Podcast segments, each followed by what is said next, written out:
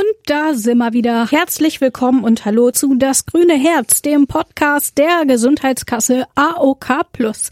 In den letzten beiden Folgen haben wir ja so ein bisschen darüber gesprochen, wie sich Männer und Frauen in der Medizin unterscheiden. Wo gibt es Frauengesundheit? Von welchen Krankheiten sind beispielsweise eher Männer betroffen? Und heute wollen wir uns anschauen, warum das wichtig ist, dass auch daran geforscht wird, wo sich Männer und Frauen in der Medizin unterscheiden. Wir wollen heute über die Gender Health Gap sprechen, denn es gibt nach wie vor Defizite, wenn es um die Forschung bei Frauen, aber auch bei Menschen anderer Hautfarbe oder Ethnie geht. Das grüne Herz. Der AOK Plus Podcast.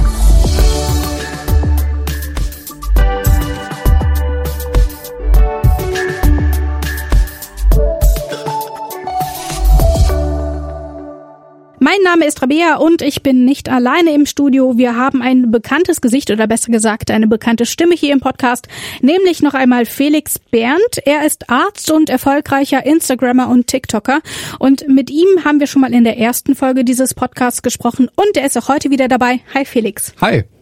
Heute wollen wir über die Gender Health Gap sprechen. Ähm, was ist damit gemeint? Eigentlich Frauen werden in der Medizin anders behandelt als Männer und ich wage jetzt einfach mal und sage, schlechter behandelt. ist das so? Das ist äh, de facto so, ja. Also ich, ich muss der Fairness halber sagen, es gibt ganz viele Diskussionen über dieses polarisierende Thema Feminismus, Gleichberechtigung, Gendern und so weiter, wo man sich nicht so richtig einig ist. Ja, wie mhm. man jetzt richtig gendert oder so. Aber dieser medizinische Aspekt, das ist eigentlich wie ein Skandal. Weil ursprünglich galt im Prinzip der, der Mensch als Mann. Mhm. Also ich glaube sogar. Äh, Mensch heißt Mann. Also ist abgeleitet von Mann. Ich wollte wieder sagen, es kommt ja vom Lateinischen. Ich wusste, dass ja. du das sagen willst und dachte, ich komme dir zuvor. Ja, toll. Ja, okay. Ja, nein, kannst du ja dann sagen. Nee, kleiner Spaß. Ähm, nee, genau so ist es ja. Ähm, dass wir im Prinzip den, den Mann und ähm, vielleicht sogar sagen wir mal den weißen Mann, weil es geht ja dann später nicht nur um Geschlechter, sondern vielleicht auch um Ethnien und mhm. so weiter in der Medizin und Daten und Probleme. Aber der weiße Mann ist im Prinzip immer als Standard genommen worden und von dem, ich sag jetzt mal, schließt die Wissenschaft äh, zurück auf auf die anderen ähm, Arten. Genau. Ähm, erstmal sollten wir vielleicht klären, also zum einen Gender Health Gap ist eben diese Lücke, die zwischen Männern und eben allen anderen entsteht. Ähm, in dem Fall schauen wir uns eben das Gender an, also Männer und Frauen, aber ja vielleicht auch Menschen, die sich keinem dieser Geschlechter zuordnen. Lass uns aber erstmal klären. Wir bleiben jetzt erstmal ganz klassisch bei Mann und Frau. Wo liegen denn dort die Unterschiede? Also worin unterscheidet sich denn der weibliche Körper vom männlichen, mal vom Geschlecht abgesehen. Okay, der weibliche ist natürlich schöner. ja, das muss man natürlich. Und äh, also man sieht ja schon, dass der weibliche Körper anders aussieht. Ne?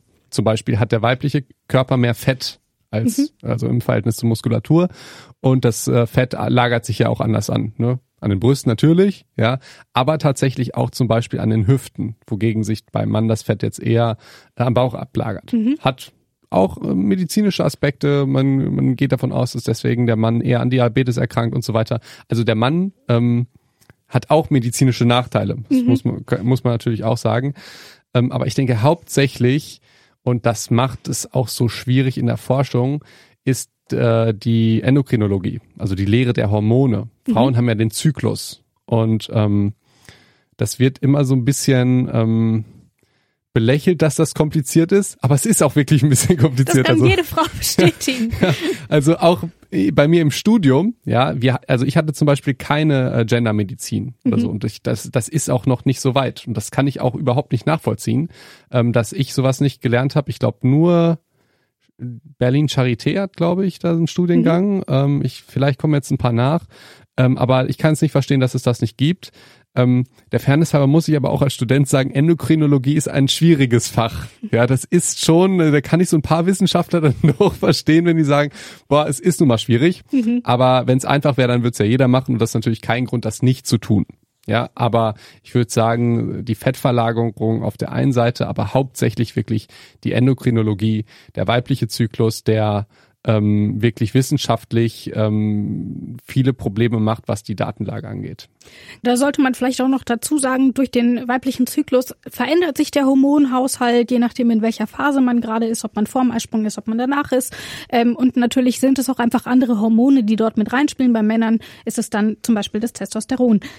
Wenn wir uns jetzt aber mal anschauen, was das für Auswirkungen hat, dann müssten wir ja quasi in die Forschung bis zur Forschung zurückgehen. Also wenn neue Behandlungsmethoden oder jetzt bleiben wir mal bei den Medikamenten getestet werden, dann gibt es dort natürlich Unterschiede.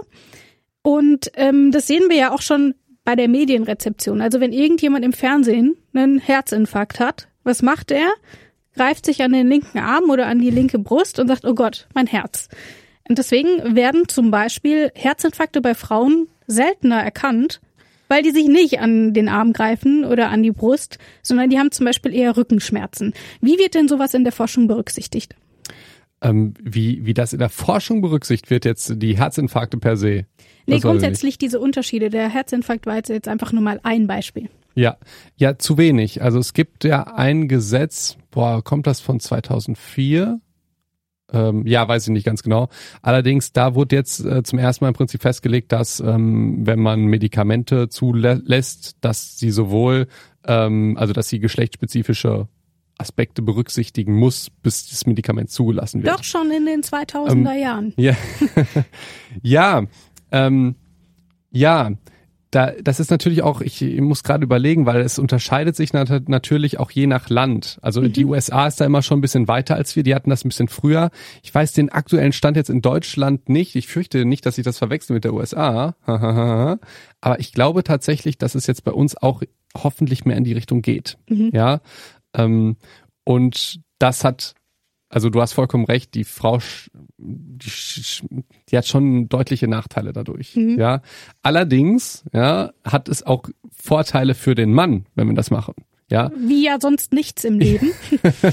ja, ich möchte nur ähm, äh, nur nur auch sagen, selbst selbst wenn irgendwie so ein total unsympathischer Mann sich denkt, hey, was brauchen wir denn das? Ja, selbst der hätte Vorteile, denn ähm, man sucht ja wissenschaftlich gar nicht so sehr den Aspekt jetzt ähm, wie werden jetzt Frauen benachteiligt, sondern mhm. wie wirkt sich das Geschlecht auf die Behandlung aus? Mhm. Und zum Beispiel, jetzt dieses Diabetes-Beispiel ist ja ein Beispiel, das haben jetzt Männer eher. Oder zum Beispiel klassisches, äh, klassisches Beispiel Corona. Ja, haben da, auch eher Männer. Ja, und sterben auch eher. Ja, also da, da gehen wir vielleicht einfach davon aus, das sind ja alles nur Hypothesen bei Corona, mhm. ja, da wissen wir es einfach noch nicht, dass das Immunsystem der Frau einfach ein bisschen besser ist, ja, als das vom Mann und dass der Mann dann leider eher ähm, schwerer erkrankt. Mhm. Ja. Und wenn wir jetzt herausfinden würden, hey, die haben unterschiedliche Geschlechter und das eine Geschlecht hat irgendwie ein besseres Immunsystem, das andere Geschlecht hat ein schlechteres Immunsystem, vielleicht unterscheiden sich da noch die Behandlungen äh, mit mittlerweile, dann würde man ja für beide Geschlechter eine individualisierte, deutlich verbesserte Medizin schaffen. Mhm. Ja, und das ist ja im Prinzip das, was wir alle wollen. Dass wir alle ähm, gesund werden und dass wir alle irgendwo gleichberechtigt sind. Ja, und nicht einfach, dass wir sagen, irgendwie Männer sind gut oder Frauen sind gut oder so, sondern dass wir einfach diese geschlechtsspezifischen Unterschiede klären und dann, und das ist mir auch immer ganz wichtig, man darf dann die anderen Sachen nicht vergessen. Ich habe mhm. ja schon gesagt, der weiße Mann, und das ist auch ein wichtiger Aspekt, ja, weil äh, klassisch wird, ich glaube, in Nordamerika werden die meisten Studien halt durchgeführt. Dementsprechend sind da meistens weiße Männer. Mhm. Und auch die unterscheiden sich natürlich durch nicht nur die Hautfarbe, sondern zum Beispiel auch Enzyme. Ne, Asiaten, vielleicht ganz lustig, Asiaten können zum Beispiel nicht so gut Alkohol verstoffwechseln. Mhm. Aber äh, auch Dermatologie. Ich habe letztens ein Video gemacht über ähm, dermatologische Krankheiten. Das ist noch in den Kinderschuhen, dass man sich dann auch andere Hautfarben anguckt. Das, das ist eigentlich ein Skandal. Ne? Das, dann denkt man, das geht ja gar nicht. Man müsste ja auch Hautkrankheiten für jede Hautfarbe haben. Aber da sind wir einfach noch am Anfang. Ich glaube, ein positives Beispiel in dem Sinne, vielleicht nicht positiv, weil wir über Krankheiten sprechen, aber zum Beispiel bei der Sichelzellanämie ist es ja so, dass eben Menschen, äh, schwarze Menschen häufiger daran erkranken und in Nordamerika hat man das gemerkt und hat dann entsprechend eben auch Medikamente angepasst. Das heißt, es könnte funktionieren, wenn man denn wollte. Wenn man sich jetzt aber mal anschaut, wie wir überhaupt zu diesen Medikamenten kommen, ja. dann ist es ja so, wir haben erstmal Daten, auf denen wird dann überlegt, okay, wie könnte das funktionieren? Da entwickeln wir jetzt mal so ein Medikament. Diese Daten sind überwiegend von weißen Männern. Dann kommen wir in die Phase mit den Tierversuchen. Was haben wir dort? Hauptsächlich männliche Mäuse. Mäuse ja. Warum? Also männliche Mäuse, also Ja, äh, ja, und ich glaube, da ist es wieder, da, ist der Zyklus ein Grund, aber der Grund ist natürlich noch ein anderer, das ist Geld. Ganz unsympathisch. Sind weibliche Mäuse teurer? teurer. Nee, die sind süßer. Ja. Oh. Nein, natürlich nicht. Es geht da tatsächlich darum, dass wenn man den Zyklus berücksichtigt, mhm. ja, muss man natürlich auch viel mehr andere Daten berücksichtigen und letztendlich kostet das ja viel, viel mehr. Ja, und so ein Pharmaunternehmen möchte natürlich Geld verdienen. Ja. Ja. Und deswegen sind natürlich auch da wirklich Gesetze wichtig, dass sie das dann halt so, so reglementieren und dass sie Anreize schaffen, dass ähm, äh, es genau nach geschlechtsspezifischen Sachen ähm, Unterschiede geforscht wird. Ähm, das ist extremst wichtig das wird sich ja dann auch weiter. Also wenn man dann an, in die letzte Phase kommt, nämlich dass man das Medikament auch an Menschen ausprobiert und guckt, was gibt es dort für Nebenwirkungen und so weiter. Auch dort sind es wieder überwiegend weiße Männer. Ähm, und du hast eben schon gesagt, das liegt eben an diesem Zyklus, über den wir ja schon gesprochen haben. Ähm, allerdings muss man ja sagen, Frauen nehmen diese Medikamente ja im realen Leben auch unter Zyklusbedingungen mhm. ein. Also wie kann denn ein so wichtiger Faktor dort einfach so ausgecancelt werden und so tun, als gäbe es diesen Faktor einfach gar nicht. Wie kommt das zustande? Ähm, es ist ein Skandal. Also ich, ich kann das ja jetzt versuchen zu rechtfertigen, aber dann vertrete ich ja eine Meinung, die ich gar nicht habe. Mhm. Ja, ähm, ähm, also entschuldige ich mich jetzt mal kurz für das, was andere sagen würden, aber es ist ja auch gar nicht so schlecht, deren Meinung zu hören, weil sonst würde man ja einfach eine Realität ausblenden. Mhm. Ähm, eine positive Sachen an unserer, unserer Medikamentenforschung ist, dass die Medikamenten, die Medikamente meistens so gut sind, dass die ähm, eine große therapeutische Breite haben. Mhm. So heißt das. Das bedeutet, wenn du jetzt ein Medikament nimmst, ähm, bis es dir schadet, musst du schon eine Menge nehmen. Sag ich mhm. jetzt mal. Ja, also ist natürlich von Medikament zu Medikament unterschiedlich, aber du wirst dich wahrscheinlich jetzt mit Ibuprofen oder so kaum umbringen, weil du jetzt eine Frau bist im Vergleich zum Mann. Weißt mhm. du so grob, was ja. ich meine? Und ich glaube, das ist eine Rechtfertigung der Pharmaindustrie, dass sie sagt, es passiert doch so kaum was. Ja, warum sollten wir uns dann die Mühe machen? Aber ich meine, die forschen ja auch nicht genau und deswegen Woher haben die ja wenig genau, genau, genau. Und es gibt halt krasse Beispiele, wie zum Beispiel, ich glaube, es war damals das ähm, äh, Herzmedikament Digoxin. Mhm. Ja, das ähm, äh, soll die Herzkraft stärken. Das tut's auch beim Mann. Aber bei der Frau ist es so, dass sie tatsächlich daran früher stirbt. Ja, also vielleicht, also jetzt nicht, wie man sich das vorstellt, bei der Einnahme oder so. Ja. Aber auf lange Sicht mhm. ist das kein gutes Medikament dann in ihrem Fall, ähm, wenn man es genauso einnimmt wie beim Mann. Das ist halt schon krass. Ähm, ja. Genau, und wir haben jetzt erstmal nur über den Zyklus gesprochen, aber der Zyklus ist ja auch für was da. Stichwort Schwangerschaft und Stillzeit. Ähm, wenn ich jetzt einfach mal jeden beliebigen Beipackzettel aus meiner Hausapotheke nehme, ja. dann steht dort entweder passiert nichts oder wird nicht empfohlen. Mhm. Weil es wird nicht danach getestet, ob es tatsächlich Auswirkungen auf Schwangerschaft oder Stillzeit gibt. Das ist ja auch nochmal ein Aspekt. Ähm, Stichwort Kontergan-Skandal, wo es eben auch zu Fehlbildungen während der Schwangerschaft kam und so weiter. Aber welche Folgen hat es denn tatsächlich dann noch für die Frauen? Also was ist denn, wir haben jetzt über das Problem gesprochen, aber was ist denn die Konsequenz davon? Sind wir jetzt bei den Schwangeren? Nee, allgemein. Das war nur ein Beispiel. Okay. Wie immer. Äh, ich, ich, ich muss da kurz bei den Schwangeren rein, weil Gerne. Da, das ist ein Beispiel, ähm, da bin ich, äh, ich will jetzt nicht sagen auf Pharma-Seite, aber das ist ein Aspekt, ich habe mir hier auch so ein bisschen als Vorbereitung mir mal sämtliche Medienberichte über diese, über, über, über diese, über dieses Problem angeguckt, wie das halt in der ähm, ja, breiten Bevölkerung mhm. äh, rezeptioniert wird. Ja, Böhmermann oder so. Ja. Ultra lustig, gehe ich voll mit so. Aber ein Aspekt wird da schon ähm, ausgeklammert, nämlich die Schwangerschaft als solche. Ja, da wurde das so ein bisschen dargestellt, so, ja, die Frau, die ist ja nicht immer schwanger und das ist ja überhaupt kein Grund und so weiter. Da würde ich sagen, es ist doch ein Grund. Denn, und du hast zum Beispiel das Kontergan-Beispiel angefügt, ähm, bei Schwangeren haben wir einfach ganz viele ethische Probleme, an denen zu, zu forschen. Mhm. Denn Problem Nummer eins, die Schwangere ist ja, also nehmen wir mal das klassische Modell Mann, da wissen wir, bei ihm, an dem wird alles getestet, das ist ein bisschen einfacher. Dann würde die Frau noch dazukommen mit dem Zyklus. Das muss ich einfach sagen, ist einfach medizinisch komplizierter. Mhm. Ja, nicht schlechter, sondern eher noch natürlich noch besser. Ja, aber wenn dann noch die Schwangerschaft da drauf kommt, dann ist das noch eine Ecke komplizierter. Mhm. So, das ist der erste Aspekt. Der zweite Aspekt, und das ist der ethische, ähm, ich kann dich ja fragen, möchtest du an dieser Studie teilnehmen? Das sind die Risiken, das sind die Nebenwirkungen. Wir wissen nicht, was rauskommt. Und du sagst ja. Oder du sagst nein. Total okay.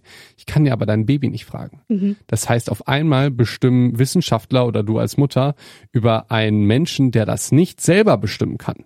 Und das ist ethisch natürlich total fragwürdig, weil du ja nicht weißt, was da rauskommt.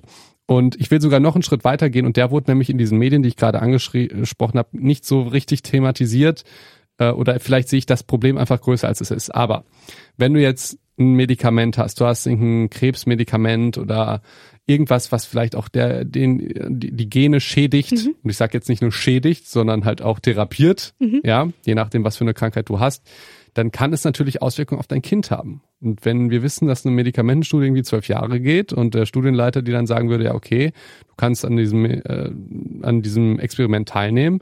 Es wäre aber schon klug, wenn du jetzt die nächsten zwölf Jahre, die nächsten drei Jahre oder die nächsten fünf Jahre keine Kinder kriegst.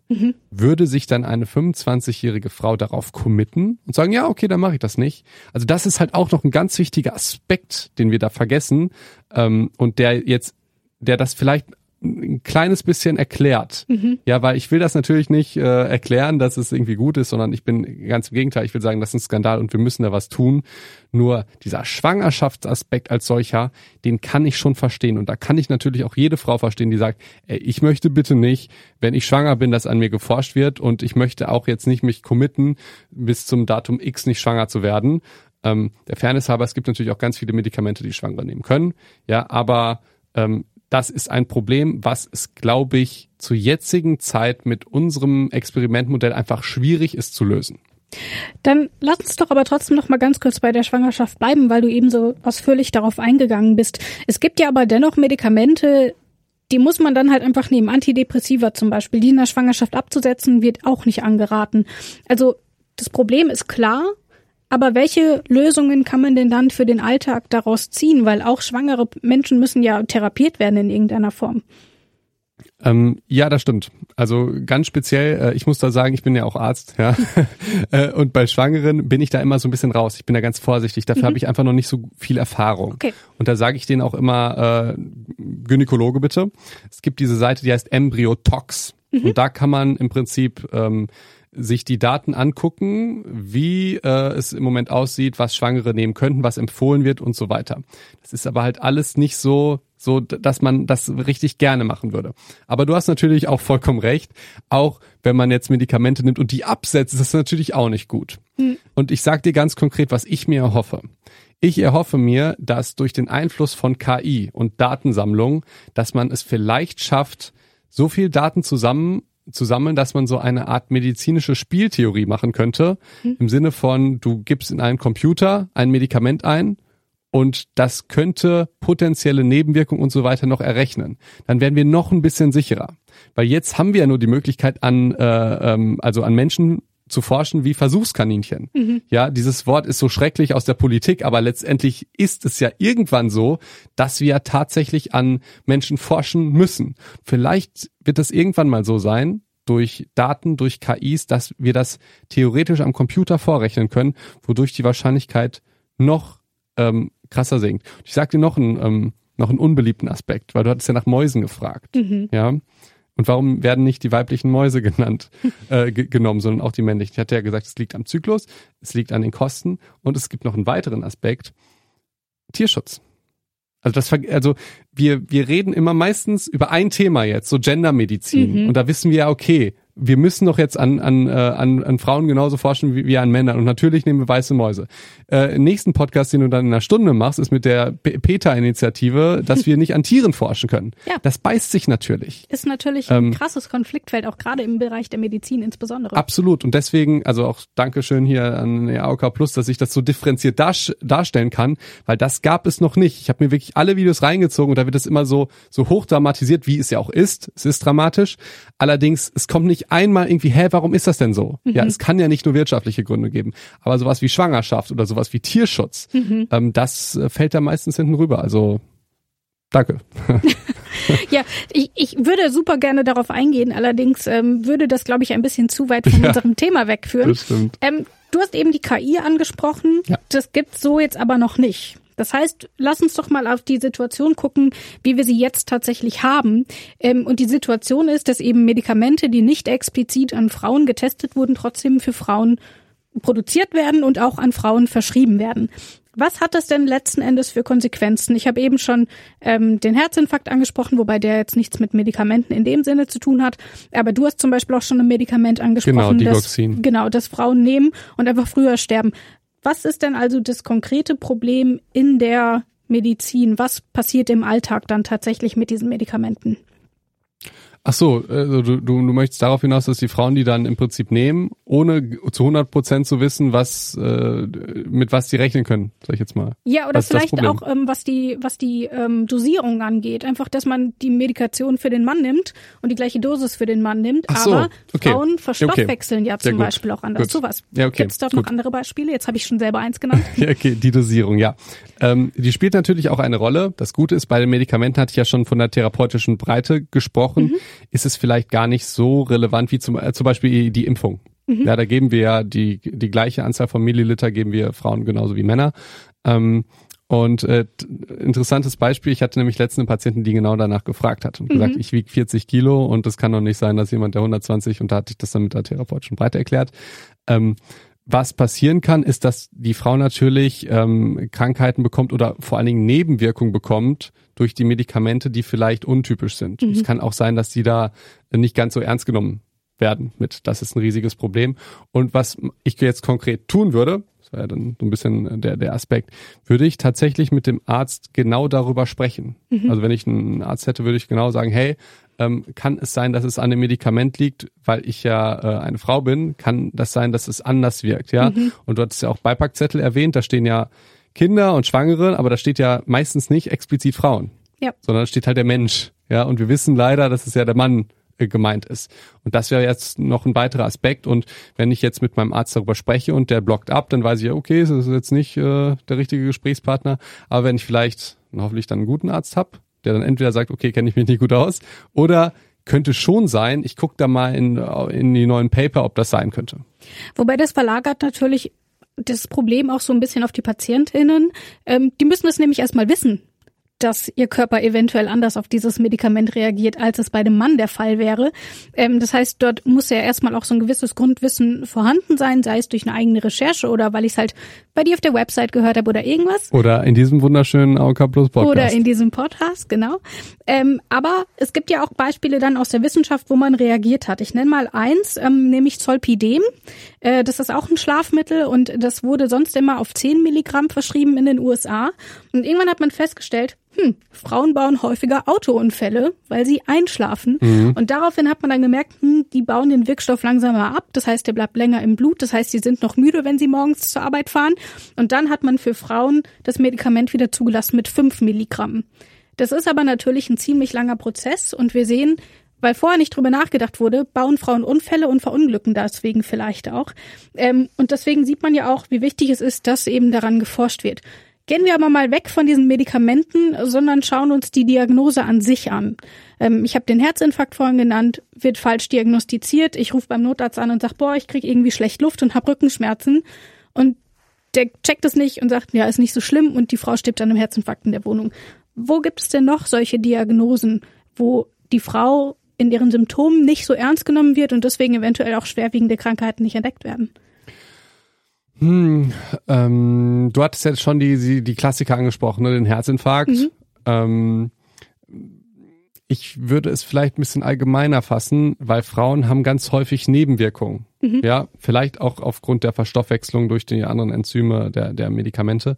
Und häufig wird das halt als irgendwie psychisch abgetan. Ja, also ich würde jetzt gar nicht sagen, hey, das ist jetzt genau diese Krankheit oder genau diese Diagnose, sondern es ist vielleicht, ähm, es sind, sind viele Krankheiten und viele Medikamente und das ist halt der Grund, dass wir ja so wenig Daten haben. Ja, und dann, wenn die Damen dann zum Arzt gehen, dann könnte es tatsächlich passieren, dass die auch tatsächlich Beschwerden haben und dass sie damit nicht so ernst genommen werden. Wie, welche Rolle spielen denn dann solche Vorurteile? Ach, die Frau bildet sich das ein, die ist wieder hysterisch, die glaubt wieder, die hat irgendwas. irgendwas. Ähm, also ist das vielleicht auch einfach Ärzte alter Schule und da ist vielleicht noch so ein Rollendenken drin oder wie kommt es denn her? Also eigentlich mein Verständnis von einem Arzt ist immer, dass der, ich weiß nicht, respektvoll und ernsthaft Ja. auf solche Beschwerden eingeht. Ja, also ähm, du hast das Wort jetzt nicht gesagt, äh, Depression oder psychisch krank oder so. Das wäre dann. Äh, Genau, Hysterie war ja früher ja. auch. Ähm, Ja, äh, und äh, das hätte mich auch ein bisschen geärgert, ja, weil ähm, die Psyche hat ja einen riesigen Einfluss ja, und deswegen kann man das nicht einfach sagen, ja, die ist ja psychisch krank oder so, sondern dann Psychosomatik ist, in ja, dem Fall. Aber das ist ja auch ein Krankheitsbild. Ja. Ja, und dann wird es nicht nur einfach so abgetan. Ja, das ist mir ganz wichtig, das kurz zu erwähnen. Mhm. Ähm, ähm, es könnte sein, dass es an den Rollenbildern liegt. Es kann aber auch sein, äh, wenn man sich jetzt Statistiken anguckt, dann sind Frauen auch eher von äh, so, solchen psychischen Störungen betroffen. Mhm. Zum Beispiel Essstörungen oder so. Also vielleicht kann die Psyche einfach eine größere Rolle bei der Frau generell spielen. Mhm. Das heißt natürlich nicht, dass sie keine körperlichen Symptome hat. Ne? Und das ist einfach nicht so leicht vielleicht oder es ist natürlich deutlich einfacher für den Arzt, wenn er sagt, ja, die bildet sich das nur ein. Ja. Ein ganz bekanntes Beispiel ist dort ja auch die Endometriose, ähm, also Ja. sehr starke Schmerzen während der Periode oder auch in anderen Tagen des Zykluses, wo dann gesagt wird, ja, Frauen haben halt Unterleibschmerzen, wenn sie ihre Tage haben. Mhm. Ähm, und dass es dann einfach gar nicht so ernst genommen wird. Wie kann man denn dagegen vorgehen? Also das muss das im Studium einfach besser behandelt werden oder wie kann man das denn verhindern, dass mit Frauen in der Medizin im, Arztzen, im, im Arztzimmer so umgegangen wird? Gut, also ich würde ja direkt anfangen ähm, beim Studium. Mhm. Das ist ja im Prinzip das, was die, was die, was die neuen Ärzte lernen. Hatte ich auch eine ganz lustige Reportage gesehen. Da ging's, äh, da wurden Studenten gefragt, was ist denn, äh, findest du Gendermedizin ist wichtig? Dann haben die einfach, also die wussten nicht, was Gendermedizin ist, sondern haben gesagt, ja, mir ist das egal, ob die mit einem Sternchen oder nicht. Äh, Also die, die, die dachten, es wäre ein politisches Gespräch. Mhm. Und ähm, also ich kann schon das schon ein bisschen verstehen, wenn wenn die, diese Gender-Debatte einfach so dominierend ist und jetzt nicht die medizinische, sondern wie ich Leute anspreche, ähm, dass man äh, das dann einfach verwechselt, sage ich jetzt mal. Aber es kann natürlich nicht sein, dass Medizinstudenten nicht wissen, dass es ähm, Unterschiede gibt zwischen den Geschlechtern. Also Punkt eins Medizinstudium, ja, dass man da das nochmal lernt. Ähm, das wäre jetzt, was man global tun kann, was wir jetzt hier in Deutschland tun können. Generell Forschung. Mhm. Ja, dass man noch mehr Gelder für die Forschung locker macht und genau zwischen geschlechtsspezifische ähm, Dingen unterscheidet. Ja, und da haben ja, habe ich ja auch gesagt, auch die Männer was von, siehe Corona. Mhm. Ja, also ist es einfach wichtig. Punkt Nummer drei, was kann denn jetzt, ich sag jetzt mal, die Frau tun, die sich jetzt nicht richtig verstanden und beraten fühlt und Mhm. glaubt, es liegt vielleicht daran. Und da würde ich wiederum einfach den Arzt fragen. Und wenn der das dann abtut, ja, äh, ne, dann sich einen neuen Arzt suchen. Und oder, und da werde ich bestimmt äh, von Kollegen gehatet, ähm, Google. Ja, Einfach Symptome eingeben und dann mal gucken. Ja, Man hat Krebs. Immer. ich bin da selber Opfer von. Ja, ich denke auch immer sofort, dass ich Krebs habe. Ja, ähm, so, ja, also ich war sogar mal beim Arzt, weil ich so paranoid war, ja. Aber ähm, ja, also es hat natürlich seinen Preis, das muss ich natürlich sagen. Allerdings das Internet und Foren geben ja die Möglichkeit, dass Patienten mit einer bestimmten Symptomatik vielleicht andere Patienten mit der gleichen Symptomatik finden können. Das ist ja schwierig. Man müsste ja sonst eine Studie machen und so weiter, wo Hunderttausende mitmachen. Das geht ja gar nicht. Und da ist der, der, der Internet, das Internet schon ein guter Raum. Und ich habe ein Beispiel. Ähm, die BioNTech-Impfung. Ja, und ich weiß jetzt nicht, ob das mit Daten gesichert ist. Ich glaube nämlich nicht. Aber ich habe Beispiele von Patientinnen, die nach der BioNTech-Impfung Zyklusprobleme hatten. Ja, einen verstärkten Zyklus, er ist ausgefallen oder so. Das waren aber auch, muss man gucken, das waren ja nicht alle, also es ist nur nicht das Geschlecht, sondern das waren dann Frauen, die, ich habe dann ein bisschen nachgefragt, zum Beispiel keine Antibabypille genommen haben. Ja, oder äh, es gab sogar äh, auch, auch ältere Frauen, die, die den Zyklus wieder bekommen haben, obwohl sie schon nach der Menopause waren. Ja, ähm, aber das waren ganz, ganz wenige weiß man auch nicht, ist das jetzt statistisch signifikant? Hat es was damit zu tun oder nicht? Aber im Internet, wenn du halt dann mal danach guckst und vielleicht mal nicht so ängstlich bist wie ich, wenn ich suche und nicht denkst, du stirbst sofort, sondern äh, guck, haben das vielleicht noch andere, ähm, gibt einem das vielleicht schon so ein bisschen Sicherheit oder ein Gefühl oder selbst damit könnte man ja zum Arzt. Jetzt werden mich alle Ärz- Ärzte haten, weil jetzt kommen die ganzen Patienten und sagen, ja, die haben das auch und habe ich im Internet gelesen. Das ist natürlich auch schwierig, aber bei dieser BioNTech-Geschichte also und der der ähm, der Auswirkung auf den Zyklus habe ich das gut gefunden. Ja, weil ähm, natürlich, ich, ich, wenn die Leute zu mir kommen zum Impfen, ähm, wir haben da irgendwie zwei Minuten dann, und ich frage, wie geht's ihnen und so, dann wollen die wenigsten Frauen ja mir dann sagen, und ich habe jetzt so große Zyklusprobleme, die kennen Ja. mich ja nicht, wenn ich im Impfzentrum bin. Wenn ich ein Hausarzt bin oder Gynäkologe, ist das natürlich was anderes. Ähm, aber dann doch bei manchen kam es mir einfach subjektiv, ich sage das ganz bewusst so vor, als wäre es schon eine nicht häufige Nebenwirkung, die Frauen bekommen könnten, die mhm. nicht die Antibabypille nehmen. Mhm. Aber um die rauszufinden in einer Studie, also es ist schon schwierig. Da müssten ja auch die Frauen, also theoretisch könnten die Frauen, denen das passiert, auch in ihre App, ja, man kriegt ja nach der Impfung dann so eine mhm. App, wo man alles eintragen könnte. Das wäre zum Beispiel vielleicht auch noch eine gute Lösung für Medikamenten generell. Mhm. Ja, wenn man dann Nebenwirkungen nach Medikamenten hat, dass man die in ihre, in die App eingibt und das dann dadurch mehr Daten entstehen, dass man im Prinzip außerhalb einer Studie eine Weltstudie macht, ja, wo mhm. man immer die Daten eingibt. Gibt natürlich Probleme, weil wenn du ne, eine Nebenwirkung hast, dann äh, trägst du die ein und wenn du keine hast, dann hast du natürlich kein Bock, irgendwas in die App einzutragen. Genau. Das heißt, man denkt, es gibt ganz viele Nebenwirkungen, ja. Und es müsste dann so passieren, dass jeder, auch wenn er keine Nebenwirkung hat, das auch einträgt, damit man wieder ein valides Ergebnis hat. Mhm. Ne?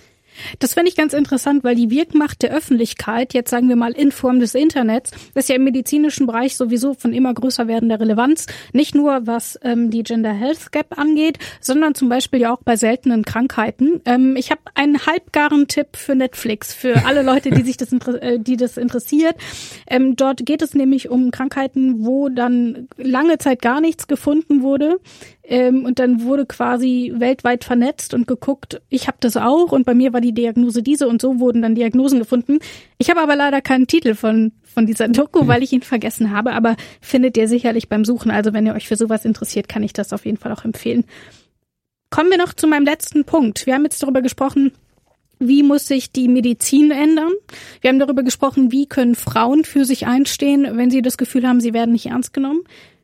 Die Politik das sagt man immer so, die Politik muss was machen. Ja. Das ist natürlich alles nicht so leicht, aber was muss die Politik denn machen?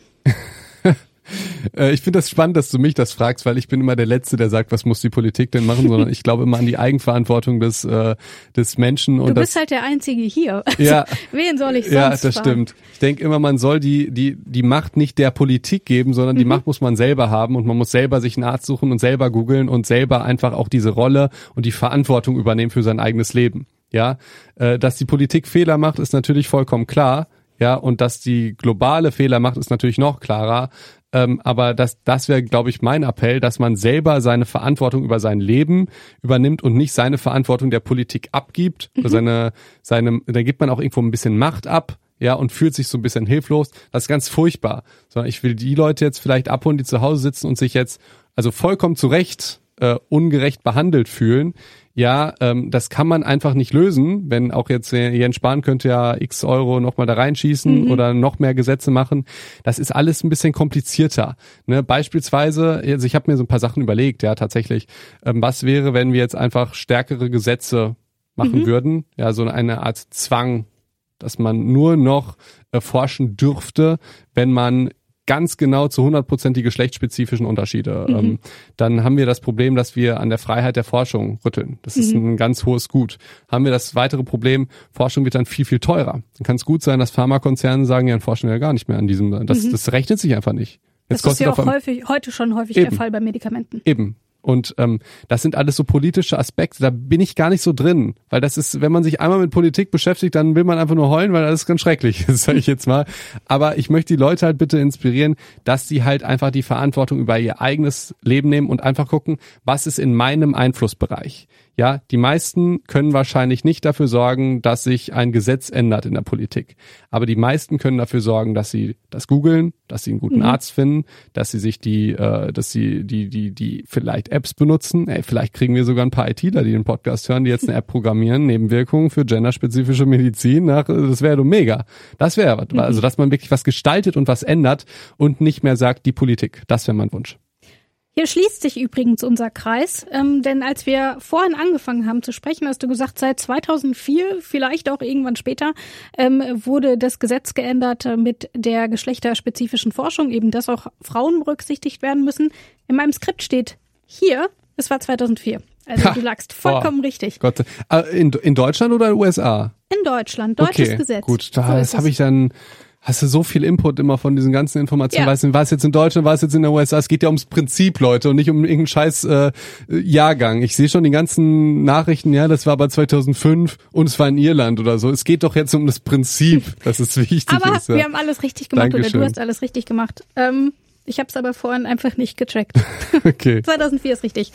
Für alle, die eben mit diesem Aspekt Eigenverantwortung auch leben wollen, haben wir auch noch einen Tipp, denn es gibt das Gesundheitstelefon der AOK Plus, das heißt Clarimedes und das erreicht ihr unter der 0800 2266 550 und dort könnt ihr euch melden, wenn ihr eine Diagnose bekommen habt oder ein Medikament verschrieben bekommen habt, euch aber noch ein bisschen unsicher seid und vielleicht ähm, in dem eng getakteten ähm, Praxisalltag keine Zeit wäre, noch weitere Fragen zu stellen, dann könnt ihr euch hier melden und eben nochmal nachfragen, wenn Unklarheiten bestehen. Dort helfen euch dann nochmal Ärzte und Ärztinnen der AOK Plus 0800 2266 550.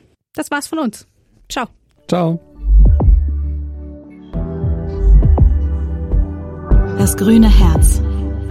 Der AOK Plus Podcast.